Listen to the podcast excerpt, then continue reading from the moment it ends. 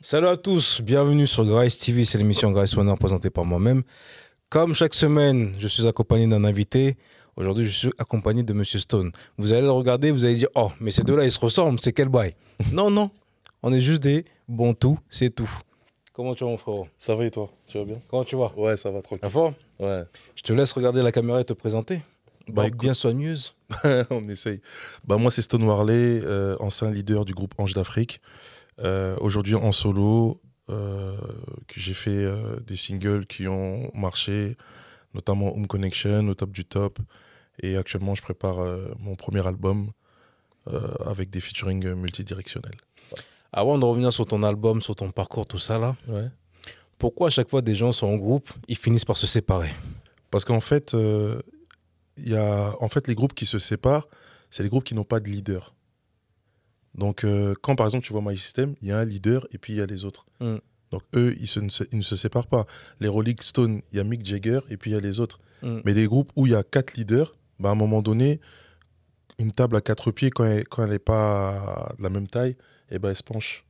Donc, du coup, il y en a qui veulent euh, s'émanciper, il y en a qui veulent faire autre chose, il y en a qui ont d'autres aspirations, il y en a ils ont des enfants, il y en a, et voilà.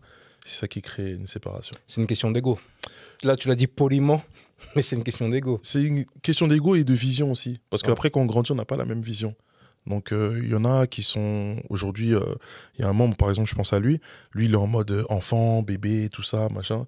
Il y en a, il est devenu producteur, donc il a évolué d'une autre façon. Moi, je suis resté chanteur. L'autre, il est trader.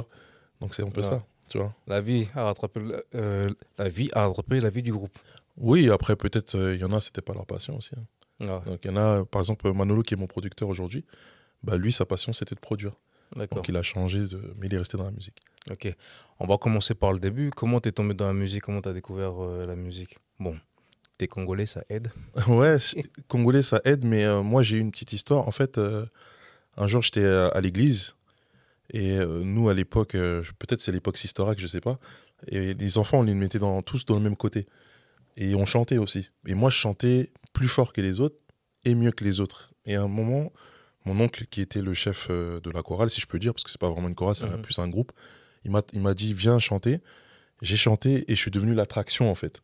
Donc, j'étais devenu le chanteur de l'église. Après, je ne pourrais même pas dire si je savais ce que je chantais en vrai. D'accord. Mais j'étais petit, je chantais, et puis c'est ça qui a créé que euh, ça a fait euh, de moi le chanteur de l'église. C'est ça en fait. Ah. Mais de là, tu chantes à l'église. Comment tu, comment tu, tu développes tout ça en fait? Bah, en fait, quand je développe tout ça, c'est dans le sens que euh, je me crée euh, une identité dans le- euh, à travers l'église. Je me fais un nom, je me fais une réputation et surtout une fierté de ma famille. Parce que déjà, ma mère, à chaque fois, elle me disait Vas-y, vas-y. Donc, moi, elle me poussait, donc moi j'y allais. Et à la suite de ça, bah, au quartier, au quartier, nous on était différents des autres, euh, enfin ma bande en tout cas, on était plus dans l'afro. Euh, Il y avait des gens qui étaient beaucoup dans le rap euh, avec l'avènement de Rof, surtout Rof, Ayam, après un- Booba aussi. Mais nous on était plus dans Kofi, Hmm. nous on était les gens qui ambiançaient dans les après-midi. Tu sais, il y avait toujours, euh, je sais pas si toi t'as connu ça, mais en tout cas, dans les après-midi que j'allais, il y avait toujours une partie de Dombolo. Ouais. Après, plus tard, il y a eu coupé décalé. Ben, moi, j'arrivais à ce moment-là. Euh, tu pousses tout le monde, ah, Stone, tu, tu gâtes, ah. même on t'envoyait même. Ah, Ouais. je vais t'emmener mon gars, tu vois. Nous, était ce genre de personnes-là. Et euh, après, il y a eu les danseurs de mariage. On a dansé dans les mariages. Ah, danseur de mariage, c'était un taf carrément. Il y avait une appellation pour ça. Ouais, c'était un taf. En fait, c'était un taf malgré nous parce que au début, on a fait ça dans un mariage, peut-être familial et tout, avec nos potes. Mais après, on a pris tellement d'argent, enfin, quand je dis tellement d'argent, pour notre jeune âge, Ah ouais. Qu'on a commencé à kiffer en fait. Donc, et même les gens ils disaient moi à votre mariage, à mon mariage, je veux, je veux, vous, je veux que vous, veniez, vous veniez. Donc on venait et c'était euh, et puis euh, voilà il y avait les, les- les filles qui nous suivaient et tout ça. Donc on était un peu un jeu. Et un peu plus tard, euh, Manolo qui, qui suivait ce que je faisais, il m'a dit ouais pourquoi on ferait pas un groupe? Et moi j'ai pas voulu. J'ai dit non tout ça. Il m'a montré aussi des, des, des gens qui dansaient un peu sur des instrus. Ouais. Et tu sais, nous, les Congolais, on aime le live, tout ça. J'ai dit, c'est quoi ça, Et il y avait Coupé Décalé, Vies Dombolo, un grand concours à l'époque. Dombolo a gagné. Mais lui, il a- Manolo, il a participé à, a participé à Coupé Décalé. Ah ouais. Et il m'a dit, ouais, voilà, il y a Tia, la chanteuse de Coupé Décalé, elle propose euh, un, un- que vous fassiez, euh, qu'on qu'on soit ses danseurs pour un show. J'ai dit, c'est payé combien Mm. Il me dit 300 euros. J'ai dit 300 euros. Nous, à l'époque, peut-être c'était des 50 euros par-ci. On savait jamais ce qu'on allait Ah gagner, ouais. en fait. Après, j'ai dit, ah, 300 euros. La chanson, elle dure combien de temps? Oh, elle dure 2 minutes, 3 minutes. J'ai dit, ah, mais ça, c'est bien. Franchement. Oh, le show, c'est où? Oh, il y a Luxembourg, il y a Bataclan, il y a je sais pas quoi. On a dit, ah, bon.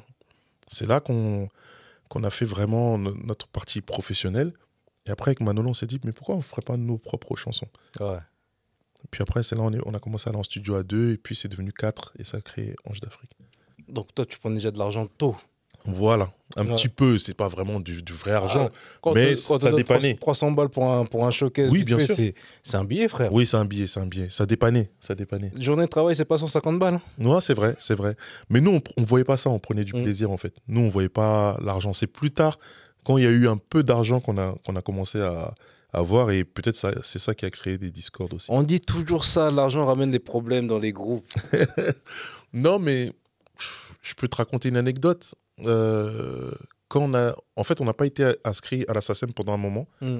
parce qu'on connaissait pas ça. Et celui qui nous a structuré, il nous a dit il faut s'inscrire à la SACEM. La- la- je- pour te dire que là, il y en a, ils avaient même pas l'argent pour l'inscription. Je crois que c'était 150 euros à 150 l'époque. Et euh, on s'est inscrit et tout ça. Et quand on s'est inscrit, euh, la paye qui est tombée, c'était 20 000 euros. Moi, je me souviendrai toute ma vie parce que moi, j'étais payé 2 000 euros net. J'étais Mm. animateur. Et quand tu es animateur, euh, euh, comment on appelle ça? C'était pas. c'était par. comme des remplacements. Ouais. Et quand tu travaillais beaucoup, Saisonnier. voilà. Donc, tu avais un peu plus d'argent. Donc, moi, j'ai eu 2000 euros. Et à l'époque, j'étais à la poste. Désolé, mais c'est ça. et j'avais une carte Electron et tout ça. Quand j'ai mis euh, ma carte, j'ai cru qu'il y avait un bug. Mm. J'ai vu 22 000.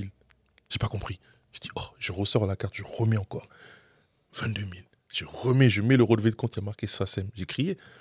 Donc t'as touché 20 balles de la SACEM. Ouais, 20 balles, ouais. Putain, je me suis fait avoir toute ma carrière. ouais, c'était trop bien. Bah après, c'est parce qu'on avait fait un laps de temps ouais. sans euh, sans s'inscrire. Peut-être euh, 4-5 ans comme ça. Et j'avais Tout est tombé d'un coup, en fait. tout est tombé d'un coup, ouais, c'est ça. Maman, elle a pris déjà 10 balles. Non, elle a pas pris 10 balles. On l'a caché un peu, mais on a donné un peu. On était jeunes, tu connais. Elle a pas pris 10 balles, je vais pas mentir.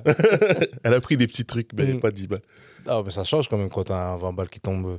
En plus, si tu me dis que t'étais jeune, c'est. Ça, mais justement, c'est ça le problème. Tu sais, même euh, à l'époque, euh, le premier jour où j'ai eu les 20 balles, bon, on avait chacun nos, nos copines à l'époque, Mm. et on s'est tous retrouvés sur les champs par hasard. Par hasard, c'est-à-dire je les ai tous croisés, les anges d'Afrique, sur les champs. Ouais. Donc tu vas au McDo des champs, paf, t'envoies un. Tu vas à Louis Vuitton, paf, t'envoies un deuxième.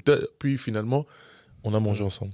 Donc c'était. euh, on était un peu. Euh, fait follet sur, le, sur, les, sur les 20 balles, quoi. Ouais. C'était un peu ça. Après, quand le groupe. a- Bon, quand vous avez mis un terme au groupe, t'as voulu continuer tout seul ou ça t'a pris du temps à, à te relancer? Bah écoute, en fait, euh, pour la petite histoire, il y avait déjà des discordes dans, dans le groupe.